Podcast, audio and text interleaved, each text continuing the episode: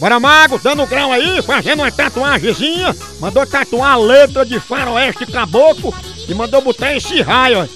O perigo de botar raio é que diz que ele não cai duas vezes no mesmo lugar. Aí caiu. E além do raio, diz que ele mandou tatuar o nome da ex. E a bicha era muito carregada.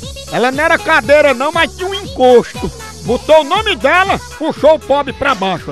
Vendo aí? O perigo de tatuar o nome de ex é que você fica mais derrubado que muro caído. Não é não?